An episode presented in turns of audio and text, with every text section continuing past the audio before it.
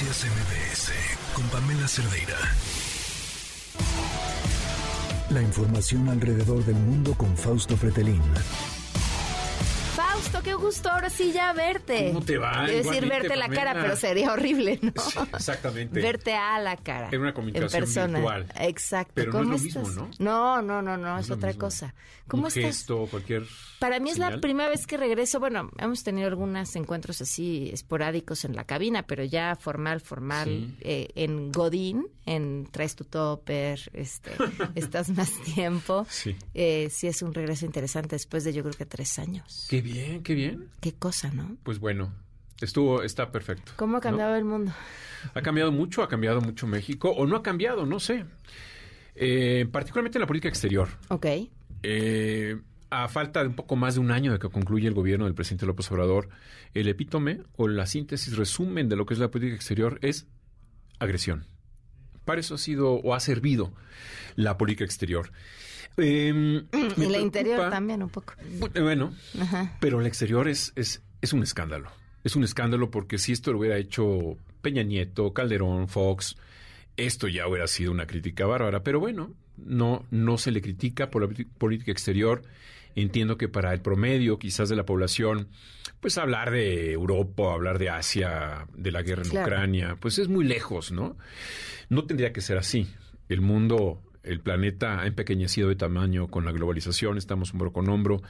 Y todo lo que afecta en la, en la, en la guerra, pues se traduce en la economía, ¿no? Claro. La inflación Putin nos está pegando a todos, a todo el mundo. Eh, sin embargo, sí preocupa la política exterior. ¿Por qué? Porque para todos es claro que el secretario de Relaciones Exteriores, Marcelo Ebrard, y aquí hay que decirlo también, Claudia Sheinbaum, pues están en campaña. Claro. Eh, Y me Adán re- Augusto también. también, también. Eh, me refiero particularmente a, a- Marcelo Ebrard porque es mi tema de política exterior, no Claro. porque tenga un sesgo. Sí, ¿no? sí, sí, sí, sí. Pero No sé, Fausto, ahora no sé, no Sí, es ¿verdad? cierto. No, de eso No es escribo. cierto, en no es realidad cierto. me he dedicado a eso en los últimos 20 años de mi vida. Escribí sobre política internacional. Eh, Te y estoy molestando, lo No. sé. Oye, pero, no, a ver, a ver. Este, a- además hay que anotar que, además de ser el secretario de Relaciones Exteriores, es el el que compra pipas, el que trae vacunas, el que el que eh, todos los asuntos donde haya alguien a quien meter El que va al mundial, bueno, a Qatar, a Al saludar a, a Qatar. a, a Milutinovich, al exentrenador de México. tenga o no que ver con un tema de relaciones exteriores Sí. es el que ponen. Sí. El- este fin de semana, caminando por la Condesa, en la calle de Ámsterdam, vi un enorme espectacular del libro de Marcelo Ebrard en Ámsterdam, en la calle de Ámsterdam. Yo me pregunto, ¿quién lo paga? Mm. ¿La editorial? ¿De su libro? Bueno, su libro es el vehículo para hacer la campaña. Sabemos todos que no es... eh, Como eh, las portadas de las revistas en las que salen. no es pero un escritor, sí, bueno. no es un escritor. Ahora, si lo quiere hacer y dedicarse a la escritura, bienvenido. Pero la pregunta es el costo-oportunidad en términos económicos. Es decir, lo que estamos dejando de ganar en política exterior lo estamos perdiendo a través de estas inversiones fuertísimas que no sabemos de dónde viene ese dinero.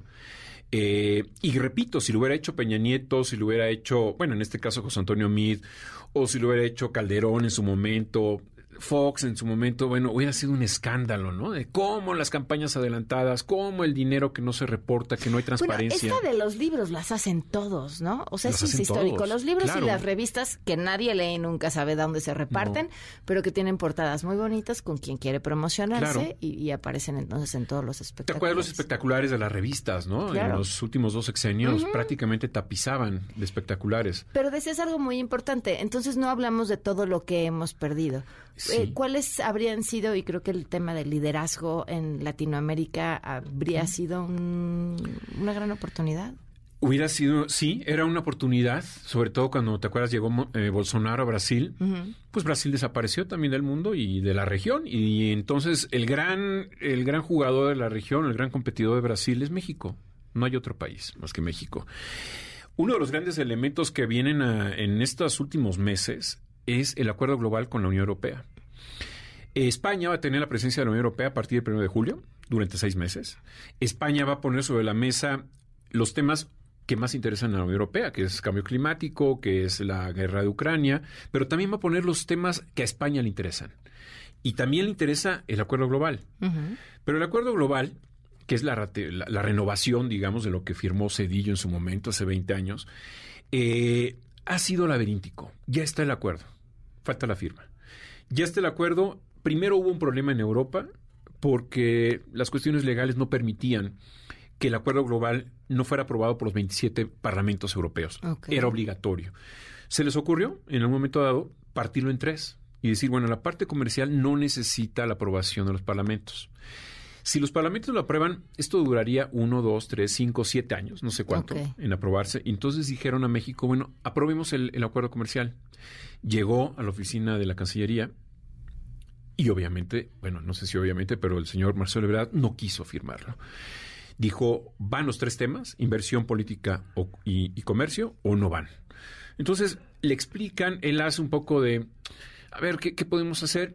Y los europeos dijeron, bueno, vamos a sacar entonces la parte comercial, vamos a firmar o vamos a negociar un acuerdo comercial. Bueno, ya vámonos a echar un café. Sí, exactamente. Vamos a firmar un acuerdo comercial y no le hagamos caso al acuerdo global. ¿Sí? Un acuerdo comercial que tenga las mismas características que el acuerdo global. Ok. ¿No? Entonces lo convencieron. Y Marcelo Ebrard dijo adelante. Pero, sorpresa, ese acuerdo comercial pasó a la mesa de la Secretaría de Economía cuando hubo el cambio de Tatiana Cloutier. Entonces, acuérdate que en la cultura mexicana, en la burocracia, los que llegan siempre son más listos que los que se van. Claro. Los que llegan no, los que llegan no son corruptos y los que se van sí. Entonces, bajo esta idea, ahí está el acuerdo. Ahí está el acuerdo y no, no se ha movido, no, no sé si se va a firmar. Pero lo que sí sé es que si no se firma en el 2023, 2024 va a estar en chino que se firme, porque hay elecciones en México y elecciones parlamentarias en Europa. ¿Qué beneficios eh, representa ese acuerdo para México? Beneficios, imagínate, para el sureste mexicano, más inversiones, más facilidad de integración. Eh, tienen capítulos sobre temas tecnológicos, capítulos que se reactivan o se renuevan del acuerdo comercial pasado de hace 20 años. Eh, el tema de compras públicas gubernamentales que no estaban incluidas en el acuerdo global o no están incluidas en el, viejo acuerdo global. Y eso es una oportunidad. España es la puerta para México a Europa. España es el país fundamental, el socio natural de México en Europa. Y bueno, el presidente López Obrador lo eligió para pelearse. Sí, lo agarró de su punching bag. Desde el día 2, porque el día 1 recibió a Pedro Sánchez, el presidente de España. El día 2 ya se enojó por lo de la carta. Vino Iberdrola, vinieron lo de Felipe Calderón, que sí estaba en el Consejo, bla, bla, bla. Total, se le ocurre una palabra que no existe en la diplomacia, que es la pausa. Supuestamente estamos en pausa. Bueno, el ministro de Exteriores español la semana pasada le dio una cachetada con guante blanco a México diciendo, en el avión que mandamos el gobierno español a Sudán para sacar a los españoles, también habían mexicanos, ¿no? El presidente López Obrador, evidentemente, pues ni le hizo caso. Marcelo Ebrard sí le escribió un tuit de agradecimiento pero la gran pregunta, más bien, la gran, eh, el, gran mensaje aquí es, estamos desaprovechando ya cuatro años y medio. Estamos desaprovechando la última oportunidad para firmar este acuerdo global. Marcelo Ebrard no ha ido una sola vez, un solo día a Bruselas. Bruselas es la capital de las instituciones europeas. No ha ido. Sí fue a saludar a Bora Milotino Qatar. Pues sí fue o está viajando mucho. Qué bueno que viaje, pero que lo haga al exterior. Qué bueno que vaya a Durango, a Puebla, ¿no? A hacer sus campañas y a vender su libro, pero México está perdiendo mucho en política exterior. Y eso, pues ya no es eh, recuperable. Son cuatro años y medio de agresión a España, de agresión a Panamá, de agresiones a Estados Unidos. En segunda fila de las agresiones está Viena con el penacho de Moctezuma, está Francia con las obras eh, prehispánicas, eh, está Perú en primera fila ahora. Y digo, vamos, no, no, para los internacionalistas yo entiendo que es un grupo muy pequeño en México, pero en realidad en el siglo XXI cerrar las puertas al exterior es eh, ponerse la soga al cuello. Creo que es lamentable y bienvenido que sea el candidato o precandidato Marcelo Ebrard. Ella quiere renunciar, él lo dijo desde el principio de año. Él lo está pidiendo, lo, que, lo que le falta es que los otros también lo hagan y los otros no quieren. Porque no quiere el presidente López Obrador que, se, que renuncie. Pero creo que eh, es corresponsable de la política exterior. Esa es, esa es la gran paradoja. Es de los más brillantes secretarios de, de, presidente López Obrador, con más experiencia política, con más contactos políticos, pero está en la secretaría más despreciada por el presidente López Obrador. ¿Ya leíste el libro? No.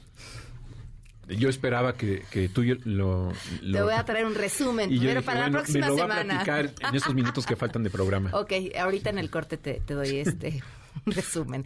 Gracias, Fausto. A ti, Pamela. Noticias MBS con Pamela Cerdeira.